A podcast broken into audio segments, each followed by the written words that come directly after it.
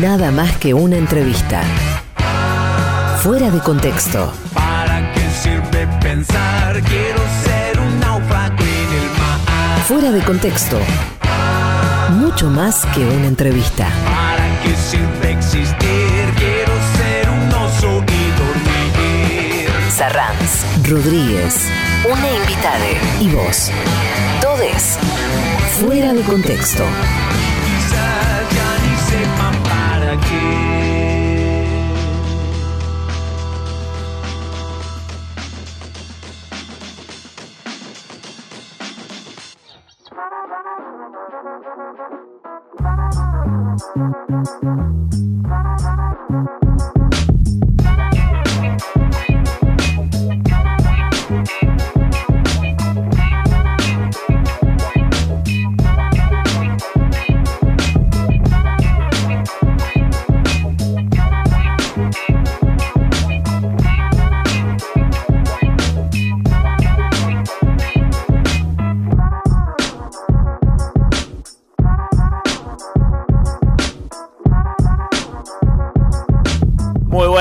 Queridos oyentes. Arranca un nuevo Fuera de Contexto en el Destape Radio. Muchas gracias a Nico Esquivel y al hermoso equipo de Cápsula. Gracias por dejarnos el aire con todas esas propuestas para el buen vivir que nos tira Nico y todo, todos sus amigues. Bueno, soy Emanuel Rodríguez. Muy buenas tardes. Arrancamos un nuevo Fuera de Contexto. Hoy un Fuera de Contexto muy especial. Ya se habrán dado cuenta siguiendo en las redes, por supuesto. También saben que este programa se hace un poco desde Córdoba, porque yo estoy acá.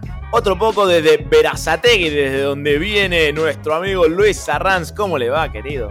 Emma, querido, muy buenas tardes, ¿cómo estás? Buenas tardes para todos y para todas. Aquí estamos comenzando este nuevo fuera de contexto. Bueno, ¿cómo fue la nieve en Córdoba? ¿Nevó en Córdoba capital? ¿Viste la nieve?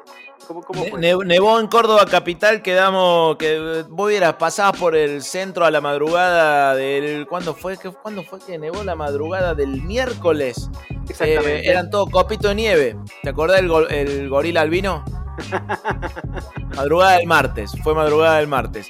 Este, sí, ne- ne- nevó en Córdoba. Yo me imagino la cantidad de patagónicos, eh, la cara de los patagónicos que, que están muy acostumbrados a la nieve, viendo a les cordobeses posteando fotos en las redes sociales, como, mirá, estoy hay, hay algo blanco en la vereda de, de mi casa. Claro, y no es ninguna novedad para, para ningún patagónico. Pero bueno, acá hacía 14 años que no, que no nevaba en Córdoba, ¿eh? Bueno, acá no llegó a nevar, pero bueno, sí se siente y mucho el frío. Así que bueno, claramente para esta época del año es lo que suele ocurrir, ¿no? No, Córdoba eh, esta semana ha estado muy, muy fría. De hecho, creo que había militantes de la Franja Morada que ya no estaban militando por un carguito, estaban militando por un caloventor. Imagínate.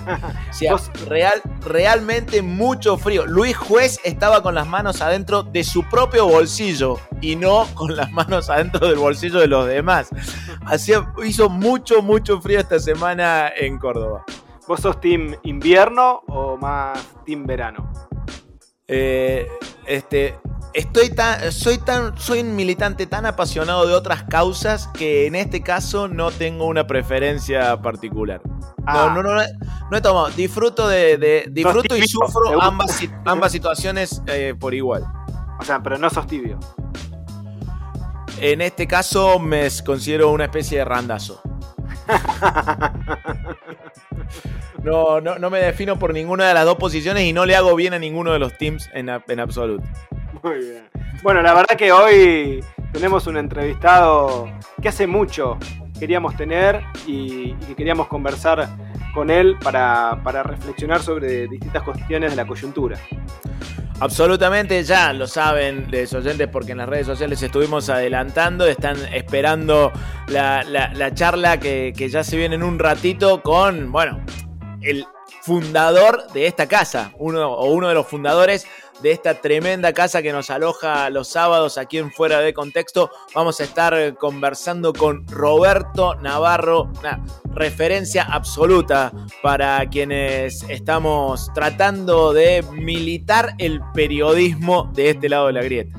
es muy interesante poder conversar con él cómo es esto de que te despiden de un canal, en este caso S5N, y armás tu propio medio en medio del macrismo, nada más y nada menos, de la persecución, del hostigamiento, de, que se cierren puertas en todos los lugares, y COI es el medio que cobija a tantos y tantas periodistas y colegas y que además quien está llevando a cabo diversas investigaciones de alto impacto.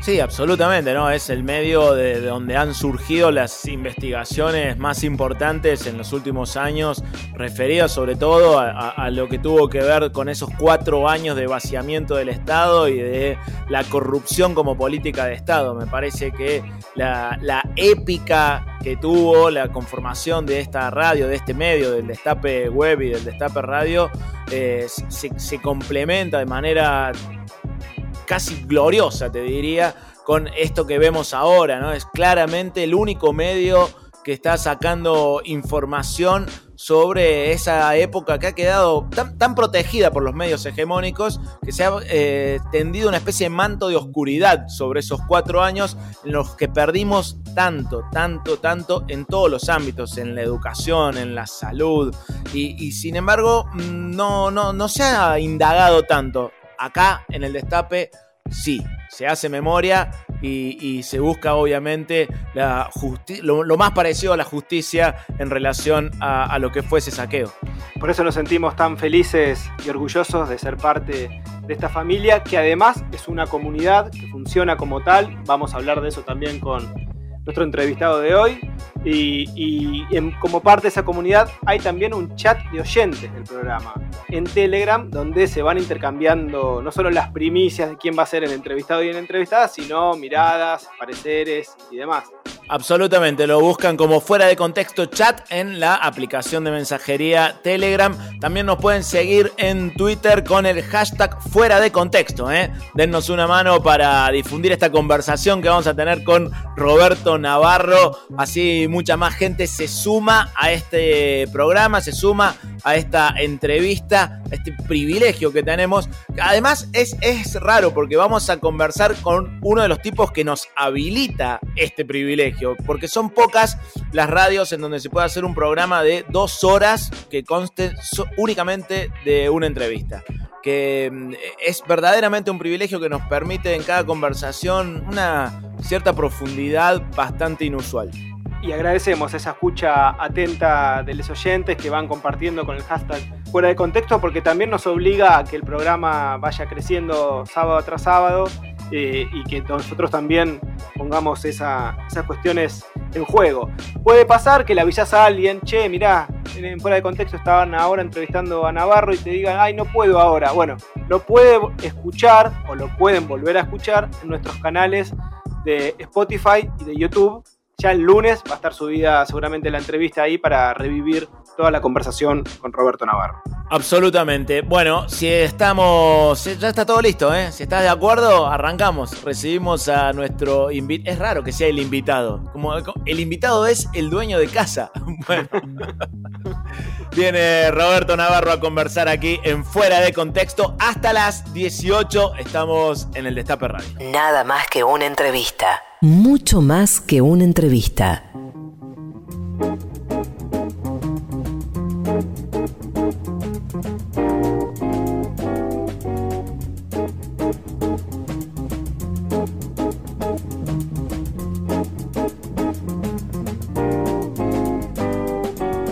Bueno, llegó entonces el momento de presentar, de darle la bienvenida a nuestro entrevistado del día de hoy, aquí en Fuera de Contexto en el Destape Radio.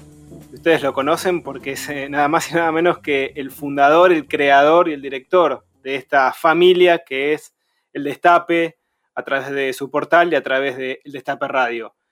Roberto, ¿cómo estás? Muy buenas tardes, gracias por recibirnos. Aquí estamos Emanuel Rodríguez y Luis Arranz para conversar un rato como lo hacemos cada sábado a, partir de las 16 horas. Hola Luis, Emanuel, ¿qué tal? ¿Cómo les va? ¿Cómo andan? Muy bien, muchísimas, muchísimas gracias. Es muy raro darte la bienvenida a tu casa. bueno, es la casa de todos, de todos los que conformamos este proyecto colectivo, che. Justamente para, para arrancar, quisiéramos preguntarte, dado que estamos en, en el Destape Radio, ¿Qué significa esta radio para vos que la fundaste en pleno macrismo? Seguramente no sea un medio más en tu amplio recorrido periodístico. ¿Qué representa el Destape Radio en tu vida? Eh, bueno, yo eh, solía decir hasta hace poco que, bueno, que la vida te lleva a distintos lugares y que a mí me había pasado eso, que me habían echado y, había tenido que crear mi, propio medio. Y un amigo me dijo, no, bueno, pero esto tiene que ver con, con, con, tu em, empecinamiento, podría, él dijo él, ¿no? Decir, bueno, o sea, cualquier cosa que te hubieran puesto en el medio, de todas maneras, vos querías hacer eso, así que de una manera u otra te ibas a arreglar. Sí hay cosas que son un poco azarosas, porque la verdad es que cuando, cuando nosotros nos despiden, somos un grupo, ¿no? Que estábamos con Mariano Mogni y, mis hijos, que teníamos eh, esa productora con la que hacíamos los programas de televisión. Este, mm, yo primero intenté ir a otro lado, yo quise que, me dejaran hacer televisión en crónica y me dijeron, no, no, no van a meter presa a nosotros también. Habían metido presa a los de Indalo. Quise ir a las 7.50 y me dijeron lo mismo. Lo estaban persiguiendo también al dueño de las 7.50. Incluso quise ir a radios más chiquitas eh, y tenían temor. En ese momento daba temor tomarnos. Porque claro, lo habían, los habían metido preso a los dueños de Indalo. Este, así que no, me quedó otra, no, me quedó otra que, hacerlo. Lo primero que hicimos fue este, seguir en YouTube, que nos fuimos, pedimos prestado un estudio en la Universidad de General Sarmiento y fuimos y grabamos un programa, nos lo prestaron, fuimos con, con Horacio Berbisky, con El Cadete, con Richie Musi, con Juana Morín y, lo hicimos y, y pasamos la gorra. ¿No? Dijimos, bueno, si se suscriben, seguimos el programa de acá. Y dijimos, bueno, si nos dicen que sí, seguiremos, y si no, no. Y se suscribieron como cuatro mil y pico de personas ese día. Había más de cien mil personas viéndolo en vivo el programa. Y, ya el lunes me llamaron de la Universidad de General Sarmiento que no podíamos volver a hacerlo, que ya lo habían llamado de parte del gobierno de Macri, que no nos podía prestar más el estudio. Para eso eran rápidos. Sí. Así que bueno, después seguimos con YouTube y nos fue bien. Eh, y un día a mí me gusta mucho la radio. Yo me siento mucho más cómodo eh, frente al micrófono y que frente a la cámara de televisión. No, es mi hábitat la cámara. Así que siempre decidí hacer una radio y empezamos con dos programas por internet, con Juana Morín, gracias al Tano, ¿no? Este, Gentili, el, que hoy es gerente. Y, y bueno, y después sí, se fue dando, qué sé yo, gente toda querida, ¿no? Bueno, como ustedes, gente que, los que estuvimos en la resistencia, si querés, ¿no? qué sé yo. este, y que y nos fuimos encontrando acá. Yo no, yo nunca no, quería ser dueño de nada ni tener empleados. Me, es algo que me, me incomoda eso. Eh, me incomoda la palabra jefe y qué sé yo. Así que siempre traté de que todos nos sintiéramos que era de todos, que, que es de los que están acá, que es de los suscriptores, que no me carguen la responsabilidad, porque me incomoda, en serio, me, me, me, incomoda. Este, pero bueno, ahora no, ahora me, siento feliz, creo que estamos haciendo algo bueno. Recién estaba viendo unas encuestas que salieron, pues yo no creo en Ibope, no le pago a Ibope porque no le creo. Pero mandaron a hacer una encuesta y el destape ya está, está hemos pasado a Radio con Voz, así que de, de, las radios de FM que hacen política somos la más escuchada. Así que Vamos, vamos bien, vamos bien.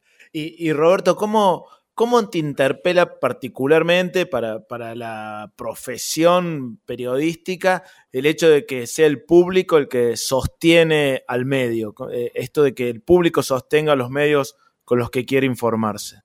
Em, este sistema es por ahora el que mayor grado de libertad da para trabajar. ¿No? No digo 100%, eso que dicen, ah, viste, Navarro anda por la vida diciendo todo lo que quiere.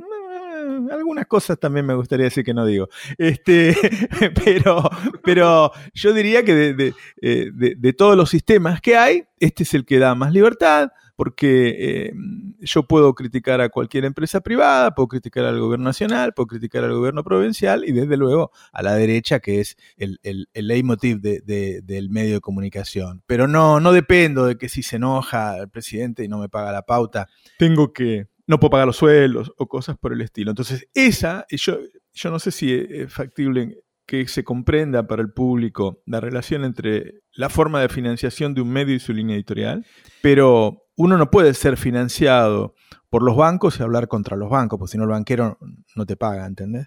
Uno no puede ser financiado por un gobierno y estar criticando cada cosa que le parece mal del gobierno, porque en general siempre, aunque el presidente no, no lo haga, siempre va a haber algún funcionario que va a decir, che, a este no le demos más o no le paguemos, ¿no? Porque viste que nos critica. Entonces eso te va limitando. Incluso yo veo periodistas, por ejemplo, si uno se fija ahora, están todos los medios que operan, qué sé yo, y después hay algunos medios que son oficialistas, que para mi gusto son demasiado oficialistas. Y ser demasiado oficialista te aleja del, interés del público, de los trabajadores, que es a quienes nosotros tenemos que defender. ¿no? Este, o sea, si uno no dice que, los sueldos son muy bajos o que que no, puede ser, que es intolerable que no podamos comer un asado en Argentina. Entonces, ¿para qué me pongo delante del micrófono? Bueno, yo lo puedo decir porque, porque la gente eh, se suscribe y no financia. ¿no? Creo que es la relación más pura que he encontrado hasta ahora en los medios de comunicación. Y si busqué este artilugio de la feria, es decir, que la gente con la suscripción tenga algunos derechos que le hacen generar dinero, es porque soy consciente de que yo le pido a gente que pague que no puede pagar, que no puede pagar porque no le alcanza el dinero. Entonces buscamos la forma de que eso le sirva. Pero e, esa es la definición, es la forma más pura que hay de, financiación para un periodista, es esta. Hacías referencia de alguna manera recién a, lo que tiene que ver con la, línea editorial de, un medio de comunicación. Y se suele hablar, estamos en una, en una época donde se habla bastante sobre la grieta, ¿no? Como algo novedoso, contemporáneo, como algo que de alguna manera en esa, en esa forma de enunciarlo se desprecia tal vez el recorrido histórico de, la lucha por distintos modelos de país. ¿Cómo ves vos eh, este momento del periodismo? Bueno, decías de la grieta, ¿no? Y que es histórica. Bueno, qué sé yo, el día del periodista es, eh, por la Gaceta y a Mariano Moreno lo mataron en un barco, ¿no? Este, mirá si, preguntale a Dorrego si la grieta es nueva, qué sé yo, la grieta siempre, a veces es más violenta y a veces es, es menos violenta. No, a mí me parece que ya ahora hay una cantidad de, personajes que claramente no trabajan, de periodistas que todos los días se levantan y ven, según las órdenes que reciben de la embajada o determinados sectores, qué cosas tienen que decir este, y dicen eso. Bueno, eso está totalmente alejado del trabajo de, de, periodista. Y después estamos todo el resto, que supongo que somos la mayoría de todas maneras los que seguimos practicando el oficio. Que, que, lo que pasa es que ellos tienen mayor visibilidad pero la mayoría seguimos haciendo el trabajo de siempre. Yo, eh, yo le tengo mucha confianza a toda, a toda la camada joven que hay. Viste que a, mí me preocupa mucho el tema de formar jóvenes, no sé si la palabra es formar, acompañar, digamos, ¿no? Y ya hay algunos que están en otros medios, este, que, que han echado vuelo y les va muy bien. Y este, que, por lo menos digan lo que piensan y que hagan el trabajo habitual de buscar la información, chequearla y darla. Después uno te puede gustar más o te puede gustar menos, pero hacen ese trabajo. A mí me parece que, hay que dividirlo, ¿no? Que hay una cantidad de tipos que no están haciendo periodismo, pero que los que seguimos haciendo periodismo en Argentina lo hacemos bastante. Me, excluyo, me excluyo. Eh, los que siguen haciendo periodismo en Argentina eh, lo hacen bien. Bueno, en el destape algunas, algunos periodistas brillantes, brillantes. Roberto, ¿considerás, sos de quienes creen que hay que recuperar la ley de servicios de comunicación audiovisual o que hace falta una nueva? Bueno, ese eh, fue, tan vergonzante perderlo que uno siempre siente ganas de reivindicarlo, ¿no? Porque además hubo tanta lucha atrás de eso. Eh, claramente hoy sería incompleto, ¿no? Para, para esta nueva realidad. A mí me parece que si los medios hoy no son más... Eh, más democráticos. Si el sistema de medios no funciona mejor hoy, en parte es responsabilidad del gobierno.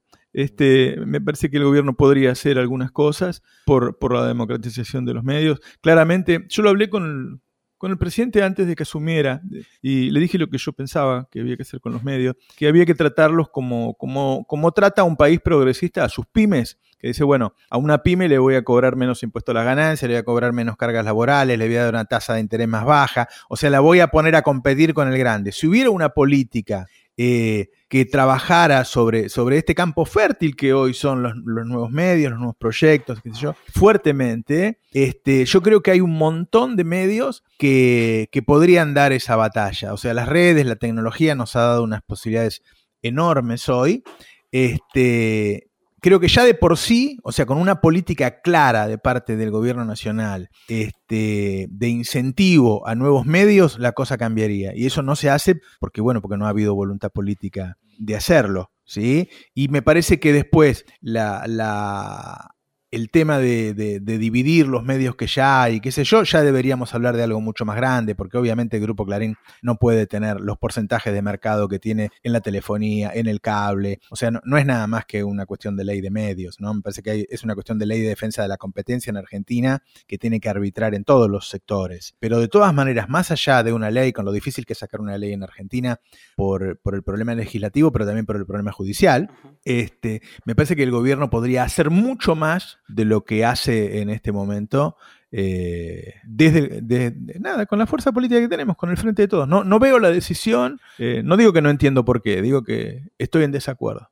Y con respecto a los medios públicos, ¿cuál, cuál crees que, debe ser el rol que, tienen que cumplir, sobre todo en este contexto de pandemia? Me parece que es, que es parecido, ¿no? Que es, es un sector al que mm, se trata de no tener ruidos ahí, ¿no? Porque ¿qué, ¿qué significaría tener medios públicos potentes? Y bueno, crearle competencia a los grandes medios este, privados. Y ahí es donde nunca se quiere chocar, ¿no? Este, no sé, yo te agarro Canal 7, te lo hago medio 15 puntos. Pero no tengo la menor duda, ¿eh? No tengo la menor duda. Yo te produzco Canal 7, y pero te hago lo rompo todo. Tengo un montón de proyectos en la cabeza, de cosas. ¿Te gustaría? ¿Te gustaría? No, no me gusta ser, eh, no me gusta ser jefe, a mí me gusta venir acá el micrófono y hablar, pero puedo asesorar. Si me dijeran, este, tenés camino libre, tiraron las ideas, decir qué harías, a quién tomarías y qué sé yo. Nosotros mismos, los que estamos en este proyecto, acá está lleno de personas con muchas. Digo, a ver, ustedes, son, este, yo los conozco, este, todos los que hacen los programas de humor ¿Cómo a nadie se le ocurre lo que se nos ocurrió a nosotros que a las 9 de la noche había que poner humor? ¿No? Este, ¿por qué no una buena ficción? ¿Por qué no política un poco más divertida, un poco más? ¿Ustedes se acuerdan del show que hacía yo eh, los domingos en la televisión? Los amigos se juntaban a comer pizza para verme los domingos. Yo medía 6, 7 puntos. Este, o sea, la TV pública mide 0,1, 0,2 porque es una decisión política. Si no, no te puede ir tan mal. Si querés ganar, no podés perder por goleada. Justo te, iba a preguntar si creías que faltaban ideas o, simplemente no hay muchas ganas de que esas ideas estén. Bueno, pero me imagino que será una decisión del presidente, porque eso depende directamente del presidente, qué sé yo. Ah, Viste, ah, es, a veces tiene que ver con toda la conformación del frente de todos, ¿no? Es decir, Cristina dice, bueno, este, yo voy a traer a otra persona que pueda negociar, que, y esa persona, entonces obviamente lo pusieron para hacer algo distinto que Cristina, entonces hace algo distinto. Entonces dice, bueno, yo no hago cadenas nacionales, yo no hago 678, yo no hago, ¿entendés? Entonces, en esa diferenciación, a veces también ocurre que si, bueno, está bien, no haga 678, hace otra cosa, pero hace, ¿no? Este. Lo digo de todas maneras en un mal momento de la tele en general, ¿no? No, no, no es un buen. La gente no ve mucha televisión, qué sé yo. No sé, yo pondría un. Si yo hiciera, quiero vender política hoy en la tele, yo te pongo a las 7 de la tarde el mejor programa de entretenimiento o la mejor novela turca que haya y cuando te lo clavé en 15 puntos, ahí después te tiro el periodismo, pero el periodismo así que salgo vestida de vedette, ¿viste? Y este, eh, yo salía con un arma en la mano, ¿viste? Tiraba humo, qué sé yo, ¿viste? Salía el cadete y decía payasada, este, y en el medio yo te tiraba una editorial de media hora, ¿no? Este, bueno, eso, si vos lo querés hacer, supongo que lo haces. Supongo que es una decisión política no hacerlo. Fuera de contexto.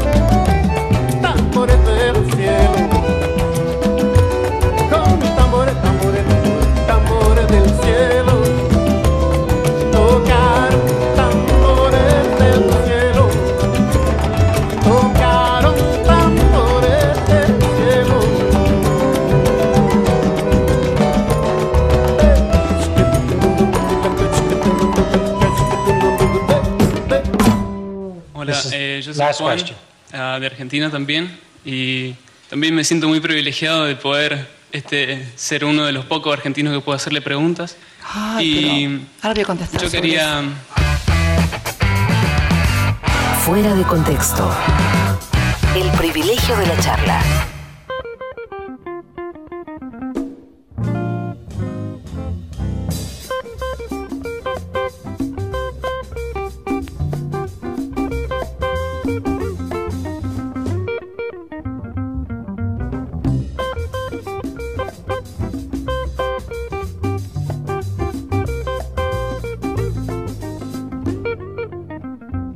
Continuamos en Fuera de Contexto, aquí en el Destape Radio. En un ratito seguimos conversando con Roberto Navarro. Hasta las 18 vamos a estar charlando con Roberto, así que quédate, queda mucho más. Cuántas cosas interesantes para reflexionar sobre la comunicación, sobre el periodismo, sobre los medios, sobre la construcción de una agenda propia, sobre la necesidad o no de la sanción de una nueva ley de servicios de comunicación audiovisual. Bueno, temas que están abiertos, que son parte de la coyuntura y que Roberto siempre nos, eh, enseña pensando a seguir pensando de nosotros también. Tengo la sensación de que hay que, hay, que mencionar una palabra, porque eh, los huevos, ¿no? Es una conversación sobre los huevos, sobre el coraje, sobre los huevos, los ovarios, o eh, la, metáfora que querramos usar para el valor, el coraje de, pelear por, por un lugar para decir lo que uno tiene para decir por un lugar para decir la verdad. Eso me parece eh, notable en esta, en esta conversación con, con, Roberto. Es una clase sobre eso, sobre el coraje, sobre lo que hace falta, sobre lo que fueron esos cuatro años de macrismo con la tremenda persecución. Creo que por ahí mucha gente no, no, no tiene mucha dimensión de lo que significó para trabajadores de la comunicación esa persecución ideológica eh, por parte de una fuerza política que ahora encima tiene el cinismo de andar denunciando persecuciones porque hubo una investigación sobre la reacción conservadora, ¿viste? Eh, es, increíble. Bueno, eh, hay que agradecer a la gente que nos permite hacer este programa todos los sábados, no solo a la hermosa familia de El Destape Radio, sino también a gente que nos da una mano para hacer fuera de contexto, entre ellos el municipio de Morón. El municipio de Morón que avanza con la implementación de la ley de góndolas, tan importante para el mantenimiento de precios. Eh, el intendente de Morón, Lucas Gui, se reunió con gerente de hipermercados, supermercados, autoservicios, todos del distrito, con el fin de brindarles información sobre la plena vigencia de la ley de góndolas y conversar acerca de su implementación cuyo objetivo es brindar precios claros para los consumidores y que de esta manera puedan acceder a más productos regionales o artesanales de las micro, pequeñas y medianas empresas, productos de la agricultura familiar, campesina, indígena, productos de la economía popular, etc. Es muy importante el acompañamiento local de esta normativa que si bien es de alcance nacional, en muchos lugares por ahí no, no se implementa. Te digo, como habitante de Córdoba, por ejemplo, acá eh, no, no, estaría funcionando. Es una normativa de alcance nacional que debe ser aplicada en hipermercados, supermercados y autoservicios con salones de venta igual o superior a 800 metros cuadrados de superficie. De esta forma se asegura un porcentaje de la góndola a proveedores pymes, de todos estos eh, actores de la economía popular que recién mencionabas. Claro, las categorías de productos incluyen alimentos secos y frescos, bebidas, productos de limpieza personal y del hogar, y también se establecen ciertos criterios de comercialización entre las partes, como la señalización del producto de menor precio en cada góndola, el plazo de pago, promociones, deterioro de mercadería, etc. En un ratito seguimos conversando con Roberto Navarro. Ahora tenés que saber, ya lo sabés, pero si no lo sabés todavía, bueno, hay una manera de apoyar al destape, una manera de apoyar el verdadero periodismo independiente, una manera de reconocer este trabajo que, estamos, que estábamos recién recorriendo junto a Roberto Navarro. Toda la comunidad de lectores y oyentes del destape pueden acceder a una suscripción colaborando con un mínimo mensual para seguir apoyando entre otras cosas, las investigaciones de Ari Lijalad y Franco Mirraji, por ejemplo, para apoyar para que se incorporen nuevos programas a la radio, para que se sumen nuevos colegas, para que se abran más puestos de trabajo en este maravilloso medio. Y como si esto fuera poco, en la misma plataforma, una vez que sos suscriptor o suscriptora, tenés el beneficio de buscar empleo, vender algo que ya no uses, o también ofrecer servicios, promocionar tu comercio, tu empresa o cualquier otra cosa para lo, que para lo cual necesites difusión. Todo esto gracias a la Feria del Destape, donde miles y miles de suscriptores de todo el país acceden para ver los anuncios. Es muy fácil formar parte de esta hermosa comunidad. Entrás a feria.eldestapeweb.com, elegís con cuánto podés colaborar creas tu usuario, haces tu promoción o el aviso de lo que necesites anunciar y esa publicación aparece en la web del Destape y suena en el aire de cada programa del Destape Radio para que los compañeros y compañeras puedan contactarte. Es así de fácil. Y además en la feria hay un montón de cupones de descuentos para supermercados, para comercios, para servicios y para marcas reconocidas que son tan importantes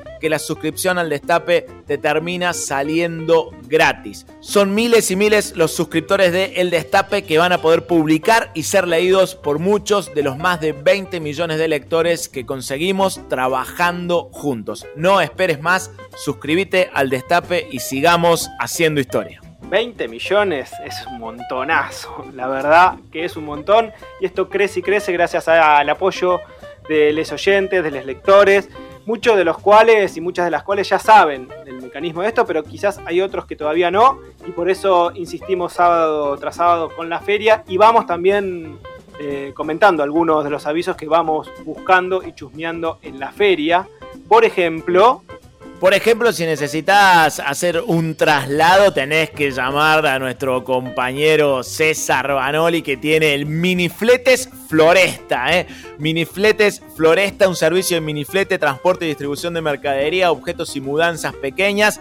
Trabajan para toda la ciudad de Buenos Aires y primer cordón del conurbano. Ofrecen, obviamente, precios compañeros y muy buena atención. Hay precios especiales para traslados cortos o paquetería liviana, consulta por favor al 11 61 14 89 43. Va de nuevo el teléfono 11 61 14 89 43 y también podés buscar todos los datos de Miniflete Floresta en la Feria del Destape. Ponen en el buscador Miniflete Floresta y ahí está toda la data para que te contactes con eh, el amigo César Banoli Floresta gmail.com es el mail también. Ya seguimos con esta conversación con Roberto Navarro aquí en Fuera de Contexto, pero antes déjame recomendar y sugerir clases de ajedrez online para todos los niveles y hablo con conocimiento de causa porque a partir de la feria empecé a tomar clases de ajedrez con este compañero a quien recomiendo entusiastamente, Fernando Pedro. Está bueno, porque tomás clases de ajedrez con un compañero que además sabe, es impresionante lo que sabe. Obvio. Eh, Aparte, al ser compañero te enseña a proteger a la dama. Exactamente. Esto es para todos los niveles, como decíamos, para aprender o simplemente para mejorar tu nivel de juego o si querés prepararte para competir. Eh, Fernando es maestro de la Federación Internacional de Ajedrez con más de 10 años de experiencia en la docencia y el teléfono para consultar por WhatsApp es 11 62 10 0718. 11 62 10 0718. Bueno, todo esto está en la feria de El Destape. Metete feria.eldestapeweb.com. Apoyás a la radio, apoyás al Destape Web y además formás parte esta tremenda comunidad con compañeros y compañeras que ofrecen sus servicios y que ponen a la venta cosas, pasan cosas maravillosas. ¿eh? Hay compañeros de Córdoba, compañeros y compañeras de Córdoba, déjame mencionar por supuesto a Micronautas, Indumentaria Intergaláctica, ¿eh? es esto para los, la gente que nos sigue en Córdoba, puede contactarse a partir de la Feria del Destape al 351 787 4444. ¿eh? Micronautas es una marca de indumentaria alternativa infantil en la que diseñan sus con sus propios moldes y estampas originales. Trabajan siempre pensando en la alegría de los más pequeños y en ofrecerles la ropa con onda que a nosotros nos hubiera gustado usar. Ah, me encanta eso, me encanta eso porque a mí me ponían cada cosa puede ser que me gusta y me, gusta y me dio cierta eh, angustia por mi infancia también. Las dos cosas a la vez. Las dos cosas a la vez. Me acuerdo de esos eh, pantalones de jogging que me llegaban media canilla. borraza foto, borraza foto, como dicen habitualmente.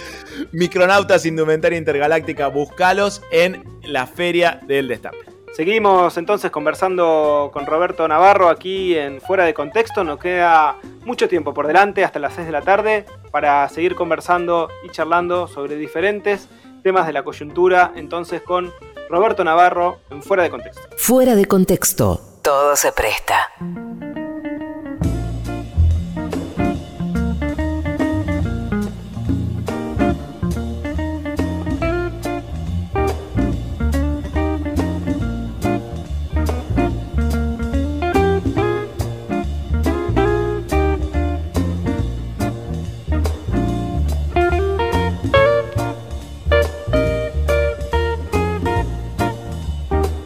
Seguimos conversando con Roberto Navarro aquí en Fuera de Contexto en el Destape Radio. Roberto, te vamos a pedir que completes la frase. El gobierno de Mauricio Macri fue... Oh, este, perverso. ¿Y en qué aspectos describirías esa perversidad? Yo nunca me imaginé, viste, que, que, iban a los primeros días iban a agarrar a los empleados públicos y le iban a poner un cartelito que decía vos entrás, vos no entrás, o que iba a haber alguien capaz de sacarle pensiones a los discapacitados, este, o, la forma en que se trató a los familiares de, los las víctimas de Lara San Juan, digo, hubo cosas que, tienen que ver con un maltrato este, muy de clase, ¿no? Vos, vos a la clase alta argentina si la dejaste maltrata todas las veces, ¿no? Tenés que andar con la cabeza muy alta para que no te traten siempre. Yo vengo de una villa, Villa La Paloma, Talar, ¿viste? Vendía a diario en colectivo cuando era muy chiquito, yo sé lo que es que te maltraten los oligarcas, ¿viste? Ellos tipos son de maltratar, son impiadosos, ¿viste? Este, creo que hubo mucho, porque vos podés ser de derecha y tener un plan económico neoliberal, que no lo inventaron ellos, obviamente, y no hacerlo con ese grado de perversidad. En tu caso, Roberto, que sufriste persecución, estigmatización, censura, ya nos contaste todo, todo ese, ese, devenir al cual también estábamos atentos porque te, seguíamos, pero ¿cuál, ¿cuál dirías vos que fue el momento más duro que te tocó atravesar? Eh, hay, un momento, ellos primero te demonizan. Yo me acuerdo en el año 2017 Clarín hizo 162 notas contra mí. Y hay un momento en que vos sentís que te están deshumanizando. Eh, y, después de eso, todo vale, ¿no? Después te pueden hacer eh, cualquier cosa. Y este, tenés que ser muy fuerte para aguantarte ese proceso porque eh, incluso, viste, las personas que vos querés o que conoces de toda la vida ya hasta te miran distinto. Este. Y es, es, difícil de, Más allá de los peligros, qué sé yo, viste, iba a cruzar la calle y un tipo que aceleraba con la camioneta para pisarme. Loco el tipo, ¿viste? Gente así, mujeres, me han pasado cosas, ¿no? Este, pero hay un momento en que vos decís, bueno, ¿y después de esto qué viene? ¿Qué, qué? Yo siempre tenía la decisión de no irme, ¿viste? Este pero bueno, hay al mismo tiempo, viste cómo son los compañeros y las compañeras. Eh, a mí me, ayudaba mucho la gente este, con, su, con su abrazo, con su palabra. Este, ellos te, mantenían arriba, ¿no? Este, pero ahí, es, ese periodo, cuando, cuando ya estaban cebados, cebados, cuando nos, hacían cualquier cosa. Bueno, yo tengo muchos amigos que han vivido, no sé, Daddy Brieva, que está acá con nosotros, era terrible lo que le decían a él, a toda la familia compañero Amado Udú, creo que fue el que más lo sufrió, ¿no? El escarnio, todo el tiempo, todo el tiempo, todo el tiempo. Tenés que sentirte muy seguro vos, muy tranquilo y tener un núcleo que te rodea de, familia, de amigos que te quieran, ¿viste? Y estar para bancarse esos momentos. Qué, qué, fuerte esto que estabas describiendo porque eh, de alguna manera eh, parece que, que, fue ayer en algún punto y, y por suerte no, eso tuvo un fin con, con la elección de, octubre del 2019 y además entre las personas que nombrabas, eh, varios están, son parte de la programación del Destape Radio. Bueno, está Milagrosala con nosotros también, ¿no? O sea, ¿te imaginas que no es casual que en esta radio esté Amado Vudú y Milagrosala? No es algo que pasó así porque sí, ¿no? ¿Vos eh, en algún momento evaluaste seriamente irte del país? ¿Estuviste cerca? No, lo que pasa es que uno no vive solo, ¿no? Este, entonces es, todo se empieza a poner incómodo. ¿Viste? No, no puedes ir a un restaurante, al cine. Va, podés ir y estar peleándote. Peleándote es decir de agarrarte a trompadas, ¿eh? Todo el tiempo. ¿Viste?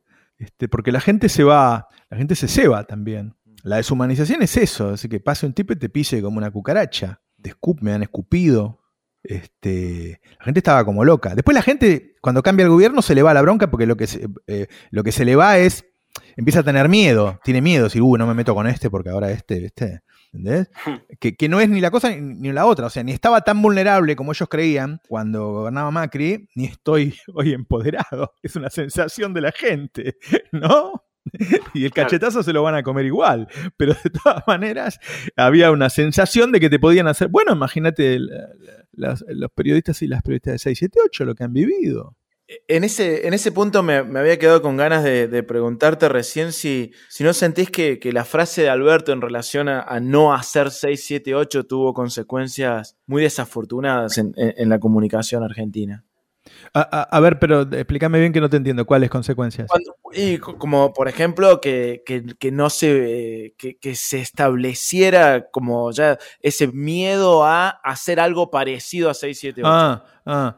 Eh, yo no sé, a mí me parece que hay, hay 6, 7, 8 distintos hoy, ¿no? Me parece que C5N hace no, algo de eso. No, no, ninguno de nosotros lo hacemos tan bien. 6, 7, 8 era un gran producto. Este, me parece que Rinconet hace algo con nosotros, es, es, es muy inteligente, muy original. Rinconet, un estilo propio. Este, digo, mientras haya eh, eh, un, medios de comunicación que con esos tips tan claros, ¿no? Tan, tan fáciles de identificar, como la repetición constante, este, que decía Cristina, este, eh, la forma de inventar, viste que Rinconel le dice nado sincronizado, contorsionismo es que en la misma frase te dicen dos cosas que decir lo contrario. Eso, son fáciles de identificar, son tips, entonces son, eh, son, son un territorio fértil para después hacer este, algún programa que sea interesante. Este, sí, bueno, yo creo que eso tiene que ver con la conformación de, de del Frente de Todos. Es decir, Alberto tenía eh, casi el mandato de, hacer algo distinto, ¿no? Para trabajar con, ese sector de la sociedad que se suponía que había quedado en el medio. Y, entonces hizo eso. Bueno, hizo eso. Fue su forma de explorar ese terreno. Y en este sentido, dado que nombrabas eh, esta característica del frente, ¿no te parece que el kirchnerismo está subrepresentado en la política comunicacional del gobierno? Ah, bueno, pero en parte por, porque lo deciden, ¿no? Cada, cada uh -huh. uno, qué sé yo, si quisieran hablar más, hablarían más. El que habla mucho es Axel, que es, es, es kirchnerismo, ¿no? Este, y, este, y después, bueno, eh, Máximo habla poco, yo lo he reporteado un par de veces, pero habla poco habla poco, pero hace bastante, se mueve. Este, son decisiones. A mí me parece que hay hoy actores, eh, hoy lo dije en la radio, que hay actores que están jugando fuerte. Digo, Axel eh, está jugando. Máximo sacó tres leyes el, solo que fueron importantes. Este, digo, la ley de humedades, de frío y, y aporte de grandes fortunas. Eh, masa con este, monotributistas y, y, impuestos a las ganancias. Es decir, hay, es como un gobierno que se arma entre todos. Cristina poniéndole un piso a las paritarias diciendo, bueno, yo doy tanto de aumento en el Senado, entonces ustedes también tienen que dar. Eh, ahora, después hablar, me parece que se intenta dejarlo hablar al presidente. Ahí puedes hacer dos interpretaciones. Eh, una, le quiero dejar el protagonismo y otra, bueno, qué sé yo, ya que él decide que se banque él y, y dé él las explicaciones de cada caso. Porque quizás no todos tienen ganas de bancar todas las decisiones que se toman, porque las decisiones sí son. Viste que siempre se dice, no, acá gobierna Cristina. No, no que va a gobernar Cristina, acá gobierna Alberto. La verdad. O sea, la política económica la maneja Alberto, la mayoría de las políticas las maneja el presidente. Eh, Cristina ha discutido en dos, en un año y medio, que habrá discutido, no sé, tres o cuatro cosas. El resto de las cosas las, las, maneja Alberto. Digo, para bien o para mal, yo creo que la mayoría de las cosas para bien, claramente comparado con Macri 100 veces mejor.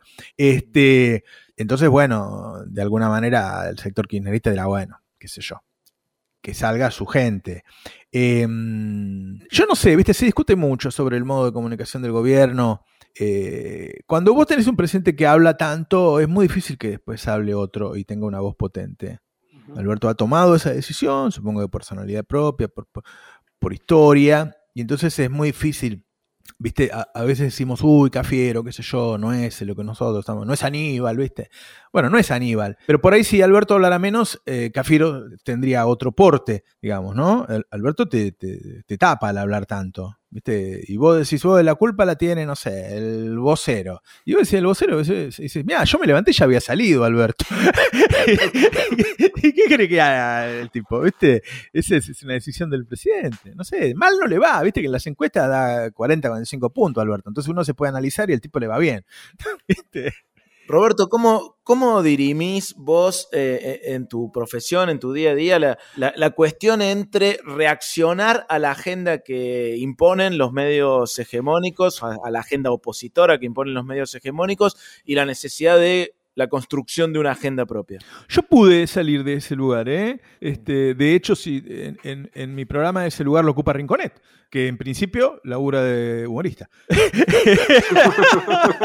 Dios dirá su futuro, pero hoy laburo de humorista. Entonces, yo todos los días empiezo hablando en el pase de los dos temas que tenemos hoy, que son los precios, es decir, la caída del salario real frente al aumento de precios, y los sanitarios. Todos los días yo hablo de ese tema en el pase, no me importa de qué eh, hablaron ellos, la verdad. Este, después hablo de empleo, ¿viste? la política de ingresos, genero los invitados que las notas que hago tienen que ver con las cosas que, me interesan. Y después, este, la verdad, en general comentamos la- la- las pavadas que van diciendo ellos, las, las hacemos en la parte de humor. Y si vos lees el destape, qué sé yo, yo veía este domingo, viste, estaba Edgardo Moca, Nora Merlí, este Pedro Brigger, Nico Lantos, este, y todos tenían su propia agenda, no estaban opinando sobre lo que dijo Roa o. No, creo que nosotros estamos bastante a salvo de eso. Fuera de contexto.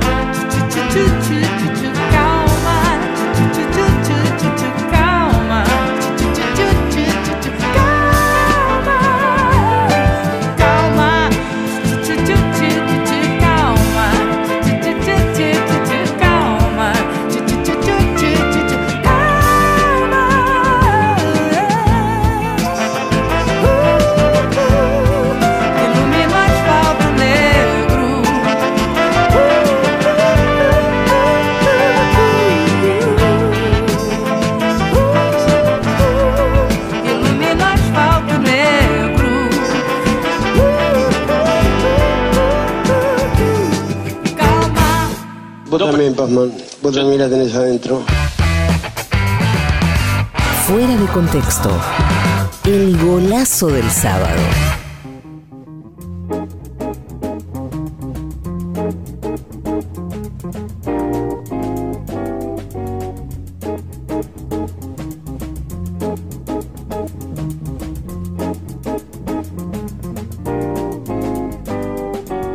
Continuamos en Fuera de Contexto en el Destape Radio. Estabas escuchando a Marisa Monte, Marisa Monchi, como le dicen eh, en Brasil.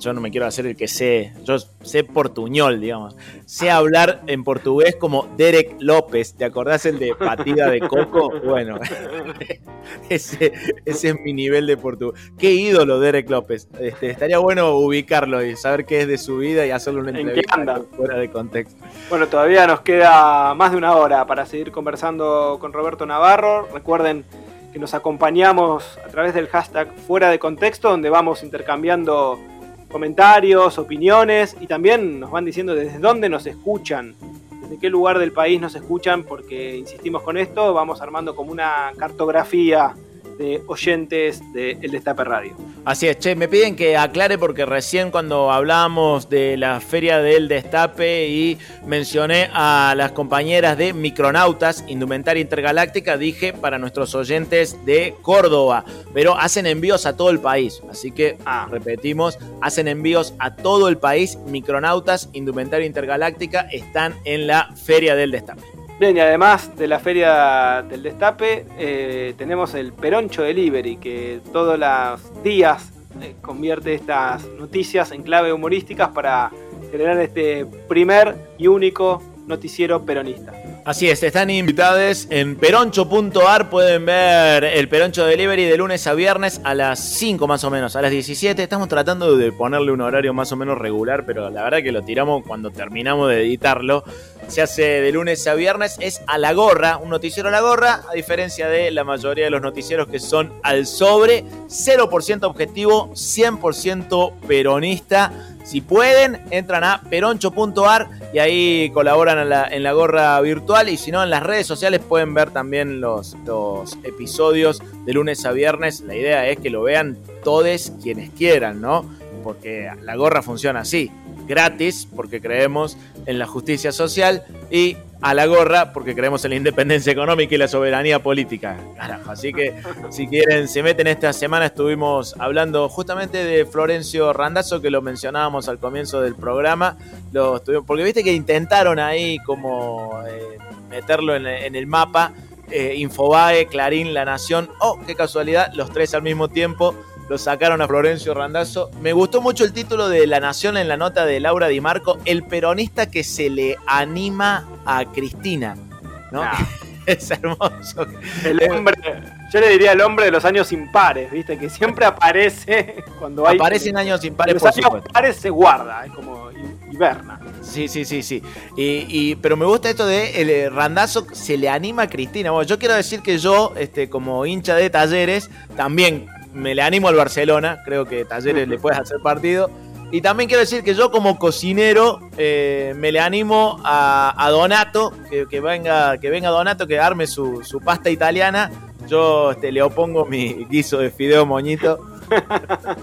Divino, divino, divino. Bueno, pero para, Peroncho está también en Telegram, ¿no? Porque yo me voy Eh, enterando por ahí las novedades. Sí, sí, por supuesto. Peroncho está en Telegram. Si usan la aplicación de mensajería de Telegram, lo pueden buscar como Peroncho Delivery y ahí se suman, se suman al canal.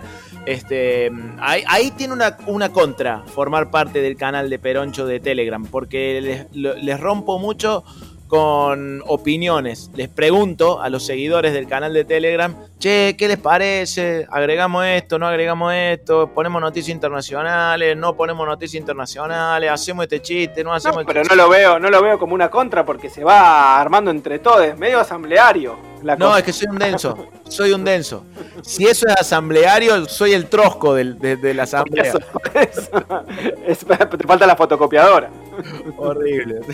y pelearme con todos.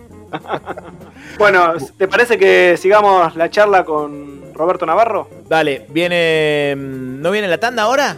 Me parece que viene la tanda. Viene la Viene tanda. la tanda, sí, claro, viene la tanda y después seguimos conversando con Roberto Navarro aquí en Fuera de Contexto.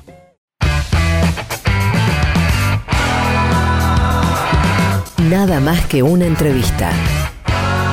Fuera de contexto. ¿Para qué sirve pensar? Quiero ser un náufrago en el mar. Fuera de contexto. Mucho más que una entrevista. ¿Para qué sirve existir? Quiero ser un oso y dormir. Sarranz, Rodríguez, una invitada y vos. Todes. Fuera de contexto.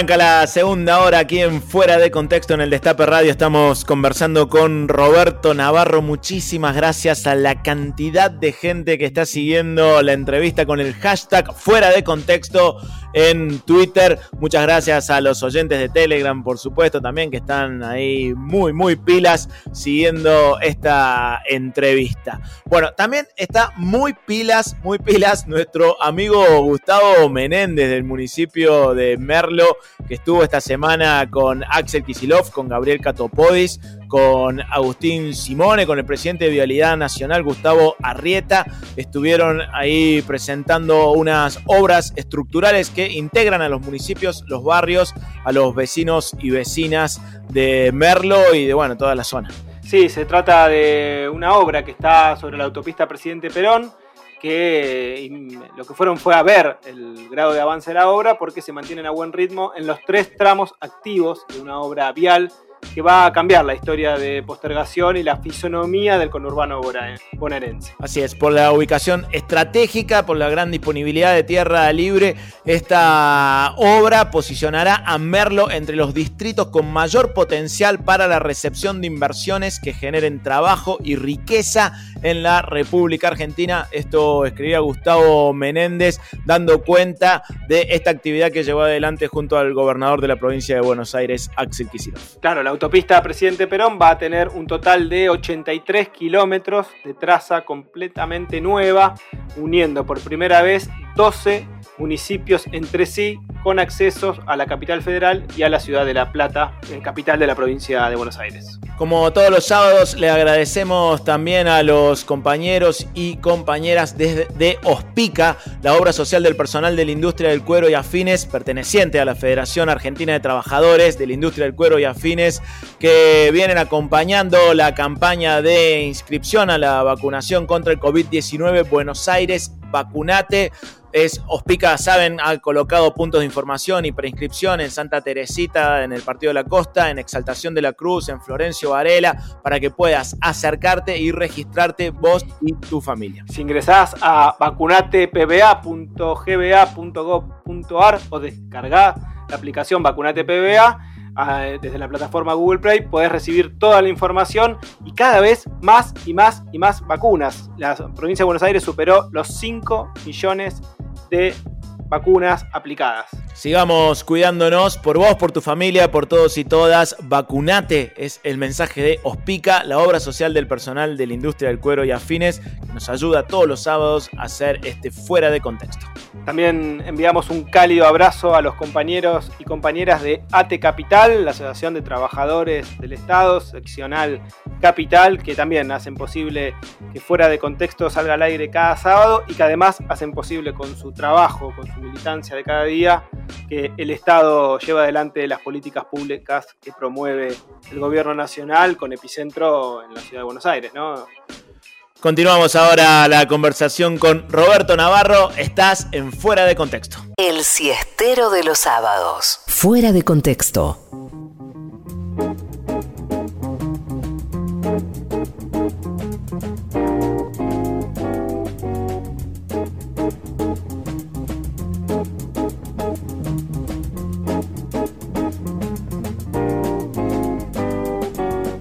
Continuamos conversando con Roberto Navarro aquí en Fuera de Contexto en el Destape Radio. Roberto, recién hacías referencia a, dos de los puntos nodales que solés mencionar en el pase con, con Ari, con, con el equipo de Habrá Consecuencias, que es, es el tema sanitario y la cuestión de, de los precios, ¿no? Que el aumento de precios, eh, eh, además como, como economista, le has dedicado muchísimo espacio, muchísima reflexión eh, y, y insistís mucho en los editoriales. ¿Crees que finalmente el gobierno va a poder controlar la suba de precios?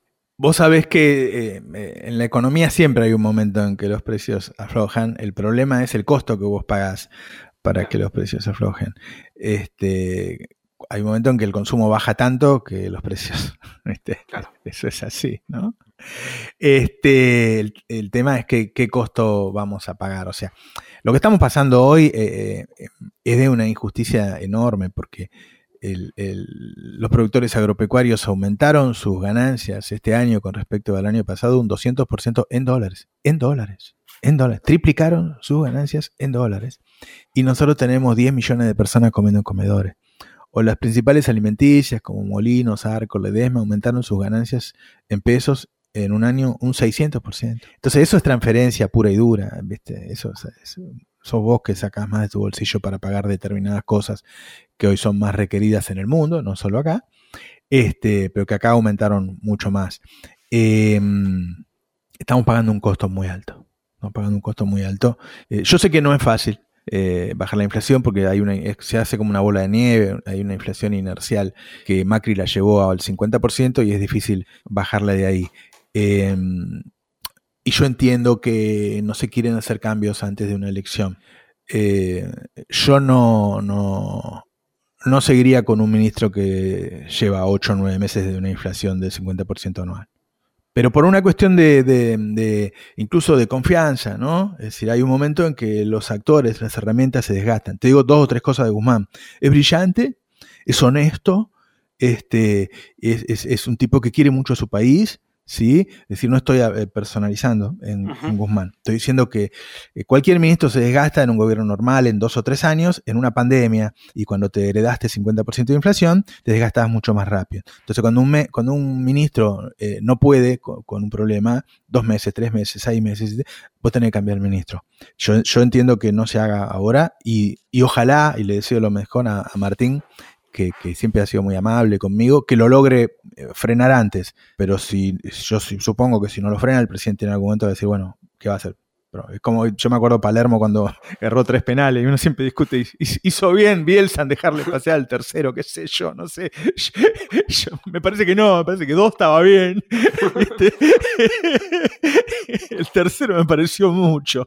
Esto es lo mismo. Bueno, si no puede, el muchacho no puede, ¿qué va a hacer? ¿Viste? Arregló la deuda privada, seguramente va a arreglar la de FMI, eh, paró para que no explote el dólar, no se fue al carajo. Cada uno hace lo que puede. Vos agarrar un país en esta situación. Bueno, es una construcción, no lo salva uno. El único que tiene que durar siempre es el presidente.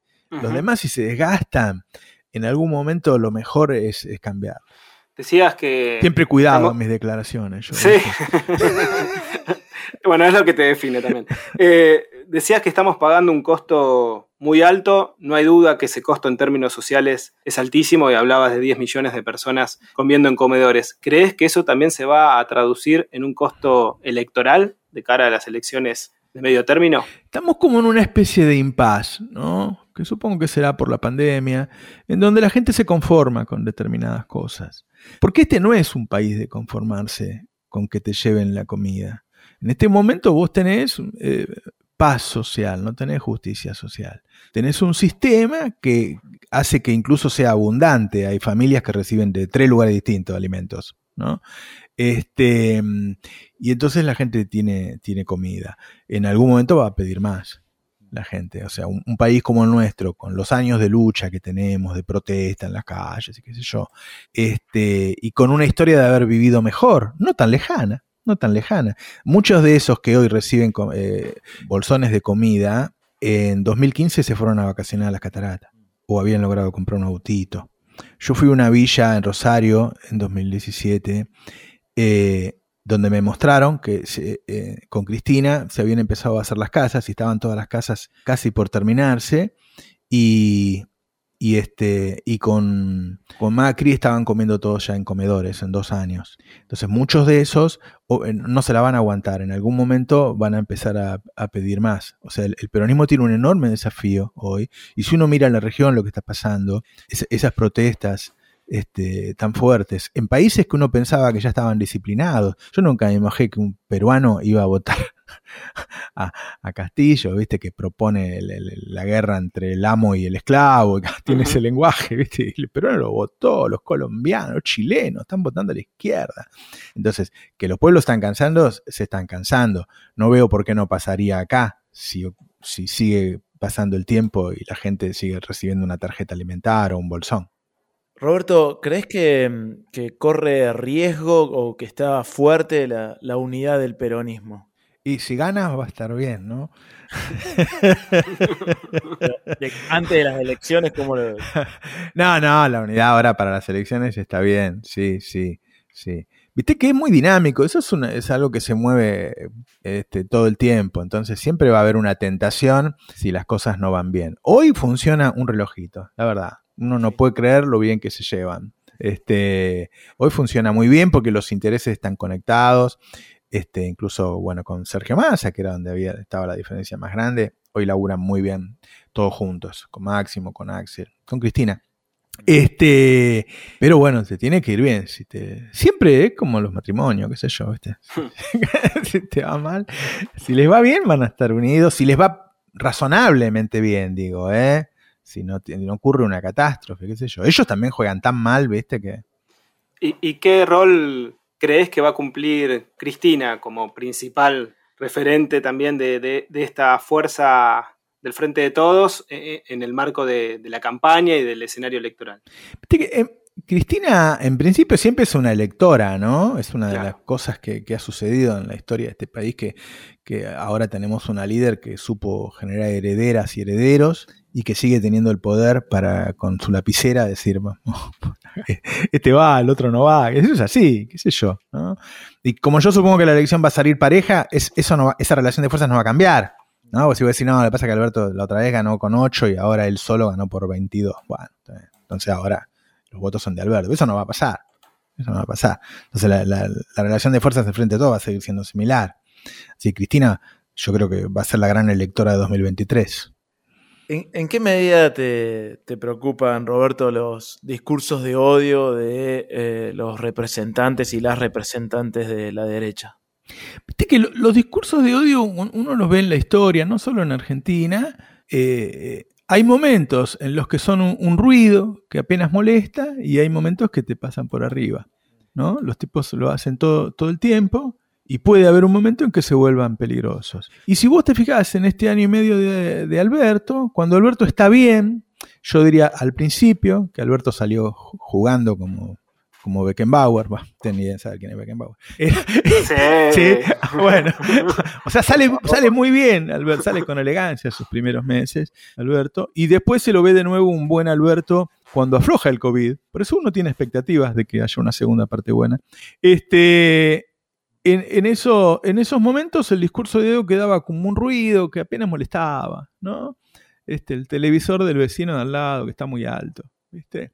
En cambio, cuando a él le va mal, los, los tipos parecen peligrosos, ¿no? Te toman las calles, ¿viste? Los hemos visto en la puerta de la Quinta de Olivo, los hemos visto en la puerta de la casa de Axel, eh, recordemos el levantamiento de la policía, este, entonces eh, generan un... Tienen, tienen después con qué aguantar eso en las calles, porque hay un montón de personas que, acumularon odio. Yo tengo personas conocidas. Yo tengo un primo mío, un primo hermano, que nos criamos juntos, que se fue del país el año pasado porque decía que vivía en una dictadura. El tipo estaba convencido de eso. Y no, viste, no es alguien que pasó por la calle, es mi primo. ¿viste? Yo lo quiero. Y lo convencieron de eso y se fue del país, levantó sus cosas y se fue.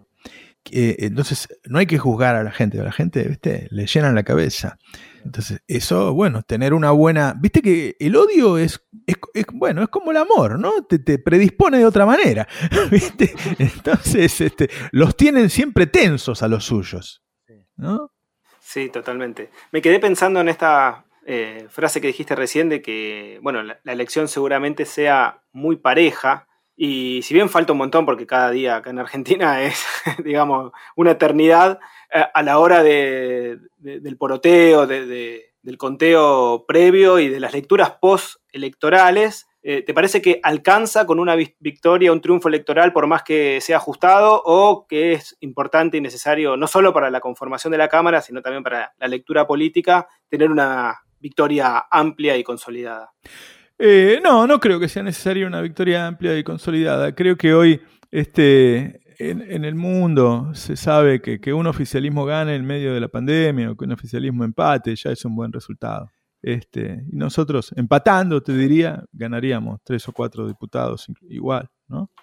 Este, entonces estaríamos más cerca del quórum para sacar algunas leyes que necesitamos y podríamos decir, bueno, mira, hubo 35 elecciones en el mundo pandemia y ganó uno y empatamos nosotros, los demás perdieron todo. Este, me parece que no es tan difícil mostrar que es un buen resultado. No, no, no es algo que me preocupe particularmente eh, esta elección que viene. Me preocupa eh, que no tengamos proyectos más potentes. Me preocupa no, no generar sueños, no hacer política, no tener eh, al pueblo un poquito más tenso. ¿viste? A mí me gusta más el pueblo un, po- un poquito más activo, un poquito más enojado, un poquito. No me gusta que, lo ceden al pueblo, ¿viste? Este, y me parece que los movimientos populares necesitan al pueblo un poquito más eh, activo. Este, a, mí, no, es, eh, es cuestión de estrategia, no es eh, me parece, a mí me, cuando yo fui a entrevistar a Lula, Lula estaba enojado con Dilma, porque sé que Dilma lo sabía, viste, para conformar a la derecha, puso un ministro así, qué sé yo, fue perdiendo la gente. Entonces el día que la derecha los agredió, la gente había perdido motivación para defenderlos. Este, y la verdad es que si hay algo que generó Cristina único, es, eh, es ese porcentaje tan grande, viste, de núcleo duro, le dicen, qué sé yo, pero es como casi un 40% de la población. Muy activa, muy activa. No es una minoría este, activa, es una, una cantidad de gente muy, muy, muy grande. En cambio, yo ahora yo escucho a los oyentes, viste, que dejan los mensajes, que yo los conozco, y están, están medio desanimados, están, este, entonces a mí me gustaría, o sea, enfrentar las elecciones con la promesa de que te voy a bajar el precio del asado de la milanesa y voy a acordar con el FMI me sabe a poco, digamos. Eh, en ese punto, teniendo en cuenta que esa, esa no minoría, como decís, esa, esa mayoría muy entusiasta que acompañó y que sigue acompañando a Cristina, se, se fue ganando con políticas de Estado, ¿no? ¿Qué, qué tipo de políticas de Estado crees vos que, que podrían enamorar a, a la masa? ¿Sabes que me gustaría que se animara Alberto a hacer cumplir la constitución y que los trabajadores tuvieran participación en las ganancias? Y no, eh, a mí me parece que es un proyecto posible, porque hay muchos países en el mundo que lo tienen y porque además es muy conveniente para los empresarios. Yo lo tengo en el destape web, en el portal, y, pienso traerlo a la radio cuando acumule, cuando tenga el nivel de acumulación suficiente. Pero hay algunas cosas que no son un impuesto que te dice que el mes que viene vas a ganar menos, que son un proyecto, ¿no? Este, hay algunas cosas que yo creo que o, dar un gran impulso, por ejemplo, al comercio, que siempre fue una buena base de nuestra clase media y los supermercados se los comieron, los destruyeron, y que simplemente imponiendo la legislación europea acá podrías restringir a las grandes superficies y generar, no te exagero, ¿eh? un millón de empleos en comercio minorista, simplemente poniéndole límites a Carrefour, a Walmart, a Jumbo, a todas estas porquerías. Este, me parece que si, si y, y vos fíjate que estoy eligiendo cosas que no son revolucionarias, ¿eh? parece que lo es, pero no, no. El tema de las empresas, por ejemplo, es un, es un porcentaje, es un 10%, y, y cuando vos sacás la cuenta en realidad no es tanto dinero, y qué sé yo. Algunas cosas que motiven, que tengan un alto efecto este, simbólico, digamos, ¿no? Y que, y que puedan ser eh, eh, acordadas en el Congreso, ya que vamos a tener mayoría en senadores y vamos a estar cerca del quórum propio, que le den un poco de épica y que mejoren esta, esta, este, este momento de, de- de pésima distribución del ingreso que tenemos. Fuera de contexto. Mucho más que una entrevista.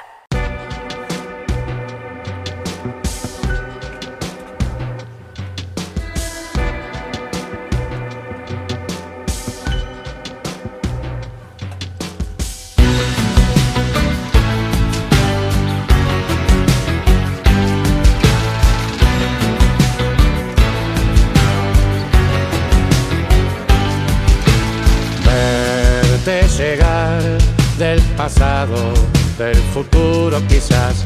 Te transportas sin espacio y en silencio te vas. Vuela una imagen y yo la quiero seguir. Sin maquillaje con lo que resta de mí. Y morir abrazado al latir de tu pecho. Y escaparle a la pena que será ese recuerdo un querer fugitivo que solo es secreto. Qué difícil este amor el mundo y mi dolor. No podré con el final inesperado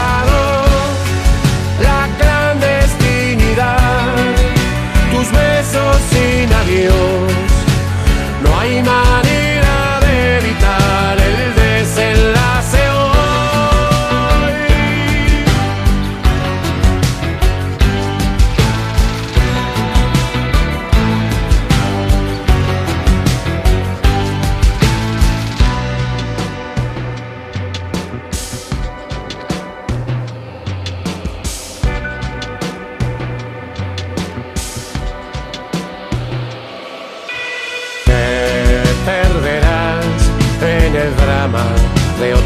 otra fatalidad. Tal vez noticia en la tarde y en la noche ya está. Puertas cerradas, puertas que no pude abrir. Baila tu alma con sombra de maniquí. Te diría los ojos ya no importan los otros. Me niego a perderte, llegará nuestro tiempo de placeres mundanos ardiendo en el cielo. Qué difícil este amor, el mundo y mi dolor.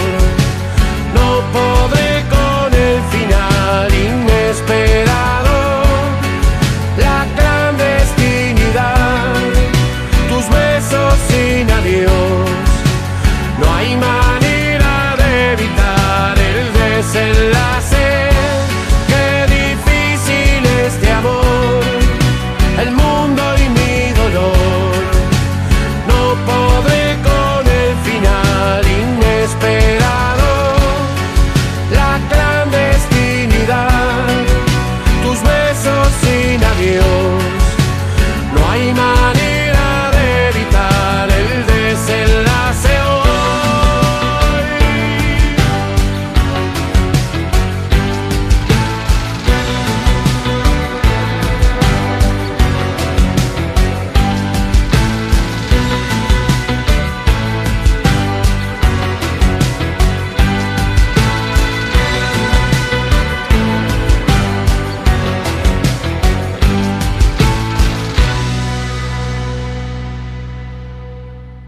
Logramos lograr ese logro.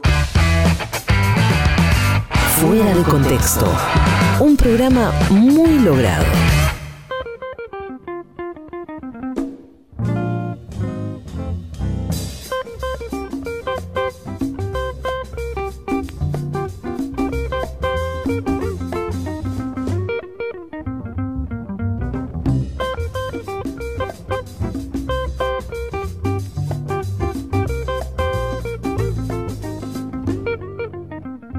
Seguimos en Fuera de Contexto en el Destape Radio. Estabas escuchando a Alejandro Balvis con Desenlace. En un ratito conversamos, terminamos la conversación con Roberto Navarro. Ahora es momento de eh, un saludo personal, porque esto tiene que ver con, con Córdoba. Hoy la Universidad Nacional de Córdoba está cumpliendo 408 años. Es la casa de estudios más antigua de la región, eh, de Latinoamérica.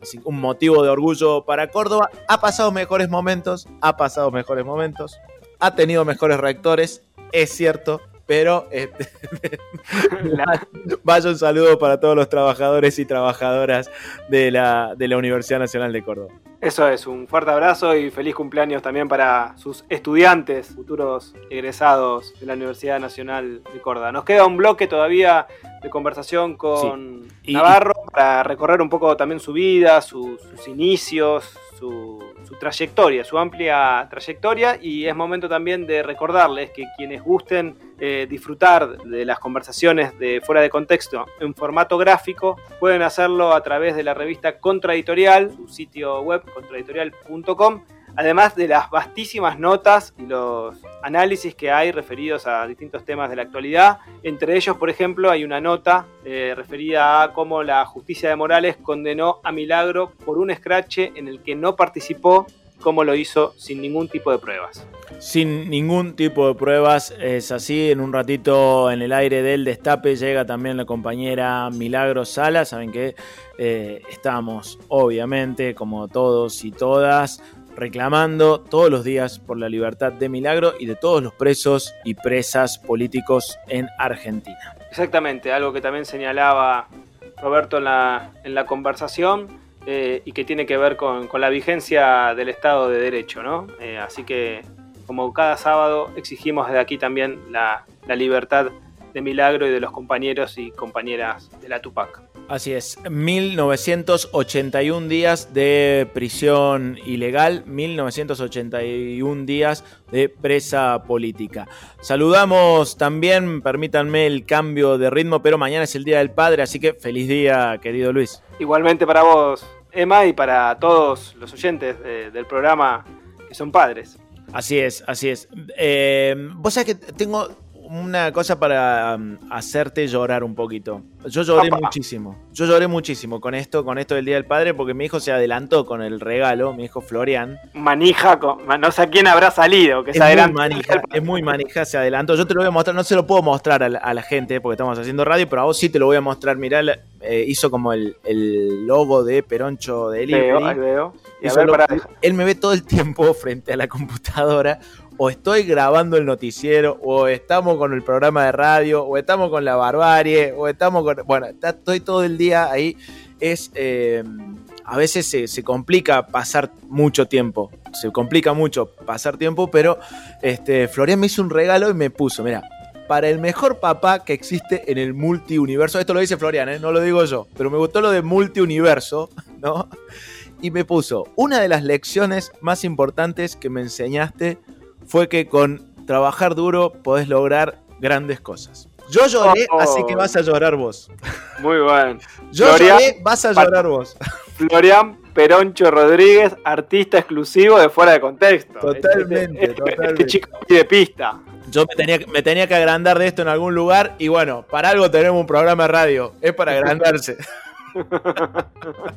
Bueno, un abrazo grande mañana, que lo pases muy bien. Un abrazo también para, para Eva, para Florian. Y seguimos, ¿te parece? Dale. El último bloque de entrevista. Dale. Nada más que una entrevista. Mucho más que una entrevista.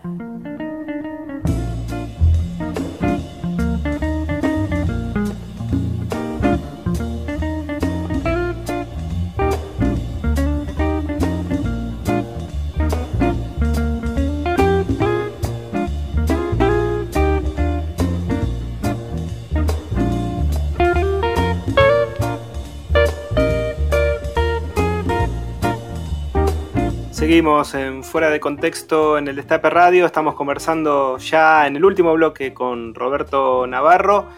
Roberto, eh, ¿quiénes son tus referentes? ¿A quiénes admirás? En política. Sí, en política y en, y en general. Ah, este. eh, en, en- en política, Cristina, sí. A Cristina, para mí, Cristina fue mejor que Néstor. Para mí, el kirchnerismo es Cristina. Este. eh, Cristina se animó y mostró que se podía generar riqueza y se podía crecer distribuyendo todo al mismo tiempo con una épica. Cristina tiene algo que a mí me gusta mucho, que es la, osadía, la valentía. Eh, y genera una cosa alrededor. Este, si vos te fijás, este, era- eran, eran todos, todos los ministros de Cristina eran todos, eran todos eh, creativos, eran todos luchadores, hasta Sanguchito Bocio, viste, que hacía cosas, inventaba el procrear, que esto, que el otro. Este, jugaban todos, todos pedían la pelota, viste. Generaba un- una mística impresionante. La verdad es que, pero, pero te lo digo a nivel internacional, ¿eh? o sea, si, si vos, vos me decís cuáles fueron los mejores dirigentes de las últimas décadas, y yo diría que eh, Cristina y, y Lula, de Chávez debería hablar aparte porque es otra cosa, este, pero Cristina y Lula para mí fueron lo, lo mejor del mundo en varias décadas. Y en el, en el mundo del periodismo, ¿quiénes son tus, tus referencias? Oh, qué difícil. Qué difícil. Porque este una referencia ética es Víctor Hugo, que es un poco mi hermano mayor en la profesión.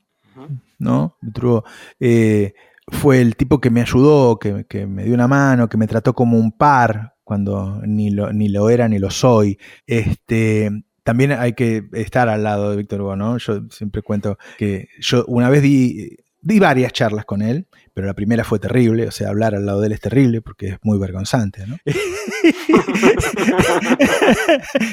y otra vez fue un día histórico, el día del 2x1, que, de la manifestación, ¿no? 2x1, que a mí me invitan al escenario y él está abajo para conducir su programa. Entonces me dice, bueno, antes de subir al escenario, yo abrimos con vos el programa y yo te acompaño hasta la escalera y la cámara muestra cómo subís. Él siempre te ponía a vos como protagonista, tiene una generosidad, ¿viste? Y bueno, bueno, Víctor Hugo, el, el tipo abre, imagínate, una jornada como el 2x1, histórica, habla unos tres minutos, pero era... eh, era un nivel de poesía, de heroicismo. Y yo, y yo me iba achicando, yo te juro, estábamos los dos con, con, con el, el, el- el pañuelo blanco. Tengo una foto en el living de mi casa de ese día, porque es histórico. Este, tengo varias fotos de esas. Y, y yo dije, ¿y ahora cómo voy a hablar yo?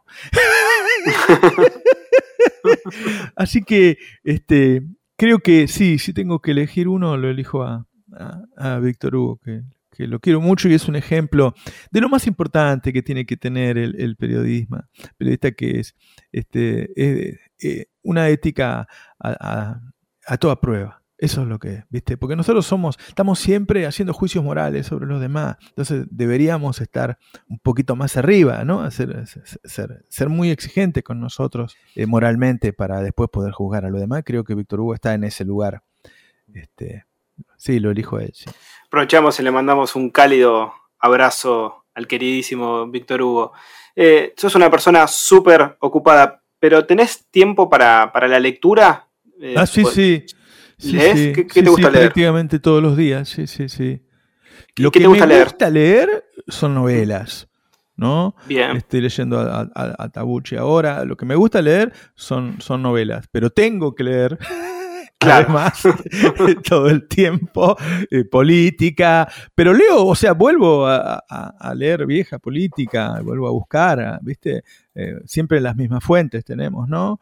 Para, para buscar. Este, y, o, o historia, eh, todo el tiempo.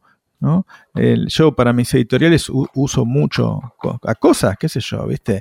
Este, a, no sé, a Rousseau, a qué sé yo, ¿viste? a cualquiera que a Weber. a- a- este, lo- lo- los uso, me ayuda a pensar, me ayuda a, a relacionar eh, nuevamente. Soy, soy este, no amigo, no quiero decir la palabra amigo, pero me gusta hablar con Norberto Galazo, con Felipe Piña, que viste que, que vos le podés pedir un detalle, ¿no? Y los tipos lo saben. Este, pero lo que me gusta, lo que disfruto, te digo más, la- es la poesía, es, este, ¿viste? Este, eso, disfrutas. Mi, mi- mi pareja Noelia me dice, deja, lee, deja de leer eso, lee, lee lo que a vos te gusta, cuando me ve que estoy leyendo otra cosa. Claro. ¿Y, y cómo, cómo administras los, los tiempos para poder dedicarle un rato a, a lo que te gusta? Dedico poco a lo que me gusta. Igual tengo. Pasa que este país no te deja tranquilo, ¿no? Bueno, desde la pandemia estoy trabajando mucho. Eh, si no, yo tengo épocas. Siempre digo, después de las elecciones se descansa. Entonces, después de las elecciones viajo, ¿no? Me voy a la playa y me gusta mucho la playa, me voy a Valeria del Mar, ¿viste? Este, voy fuera de temporada, ¿no? y ahí descanso, ¿no?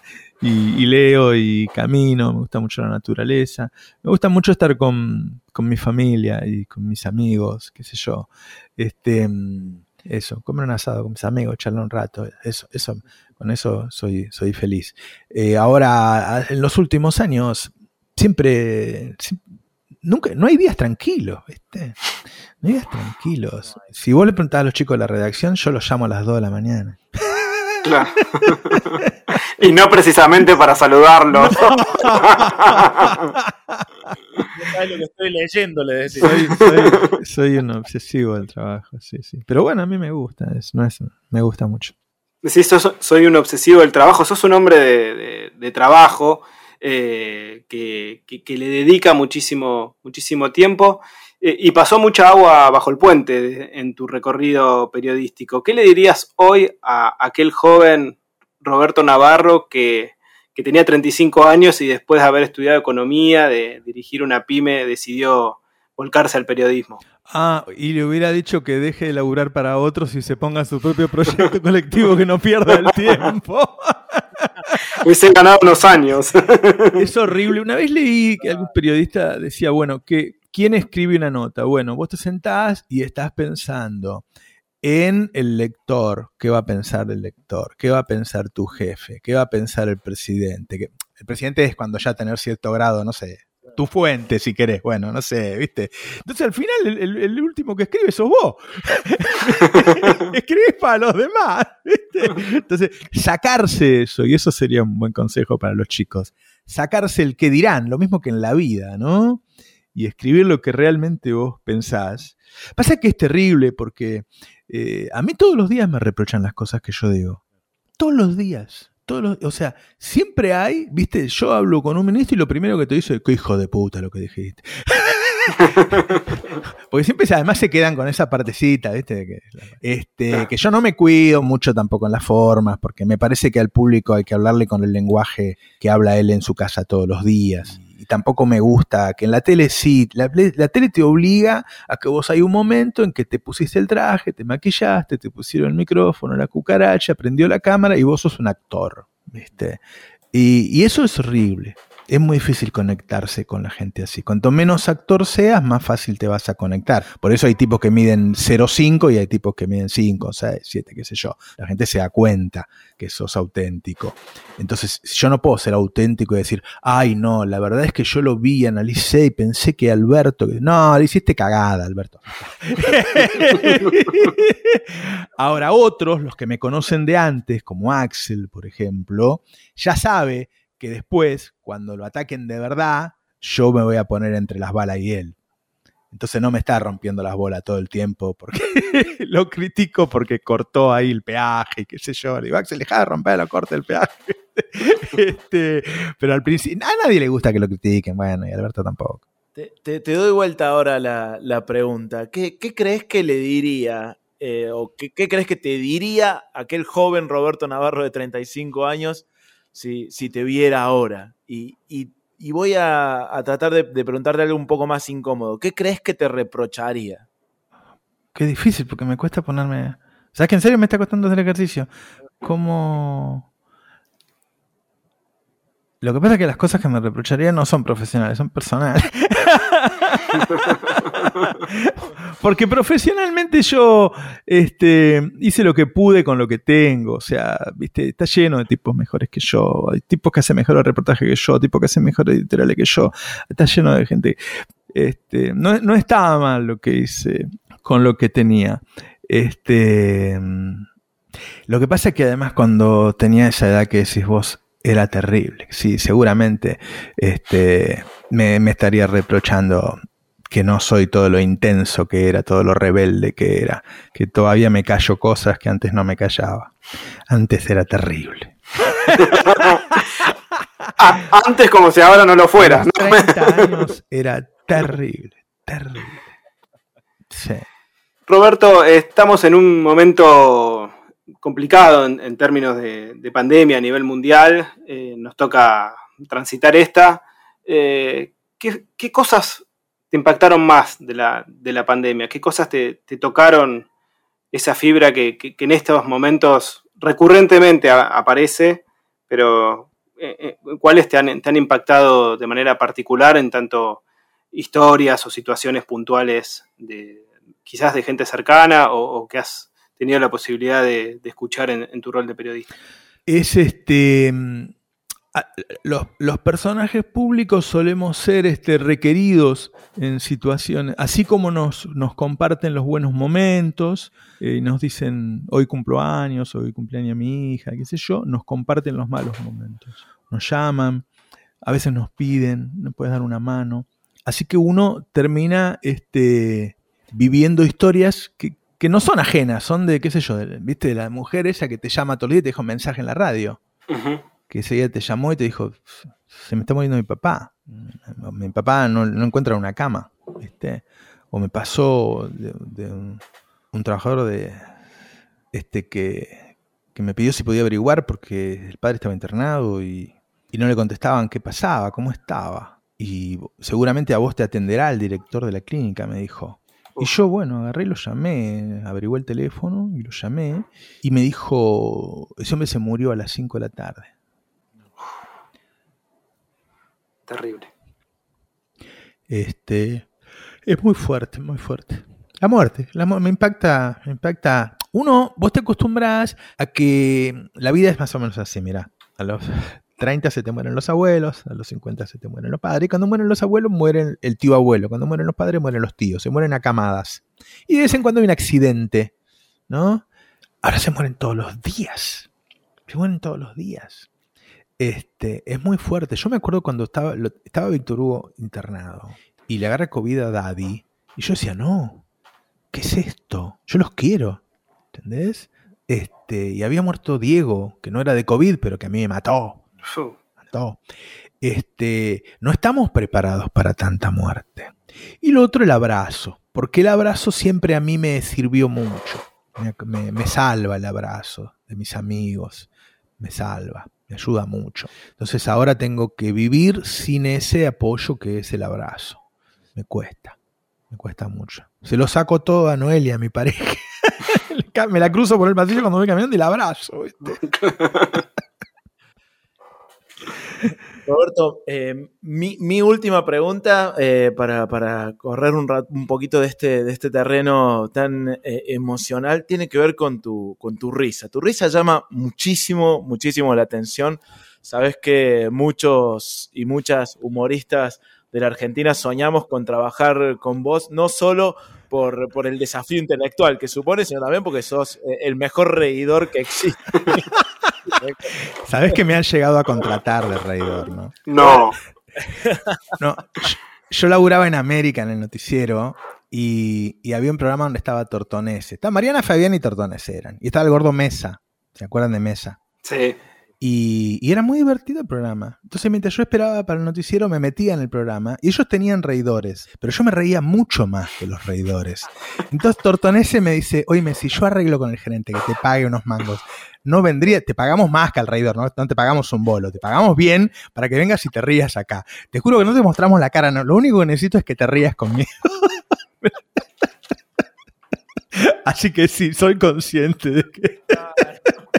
y me lo han dicho todos mi- mis, queridos humoristas, el cadete, Rechimusi, Pesky, que la risa los ayuda, claro, porque es una devolución. Este, el cadete, si sabe que estoy en el teatro y no escucha mi risa, ya se empieza a sentir qué pasa.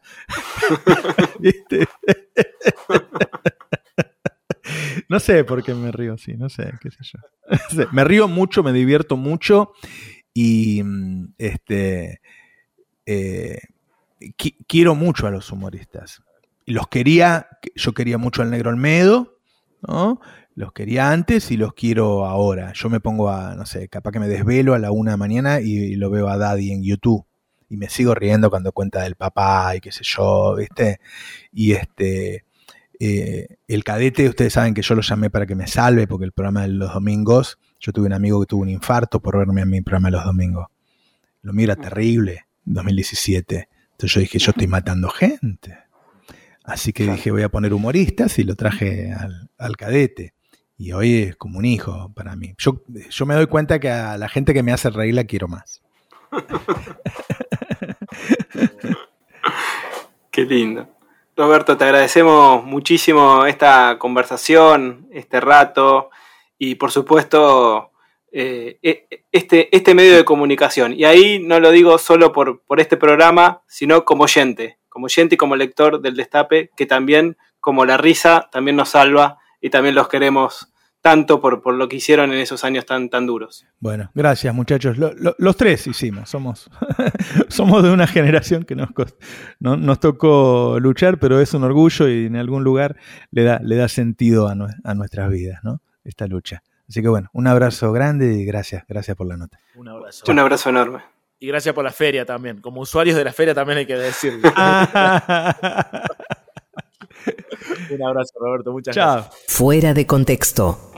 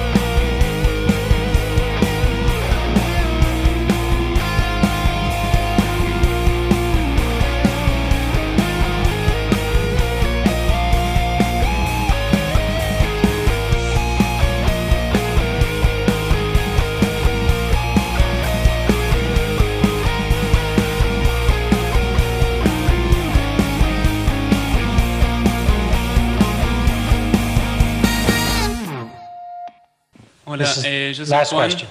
ah, de Argentina también, y también me siento muy privilegiado de poder este, ser uno de los pocos argentinos que puedo hacerle preguntas. Ay, y ahora voy a contestar yo quería... Fuera de contexto. El privilegio de la charla.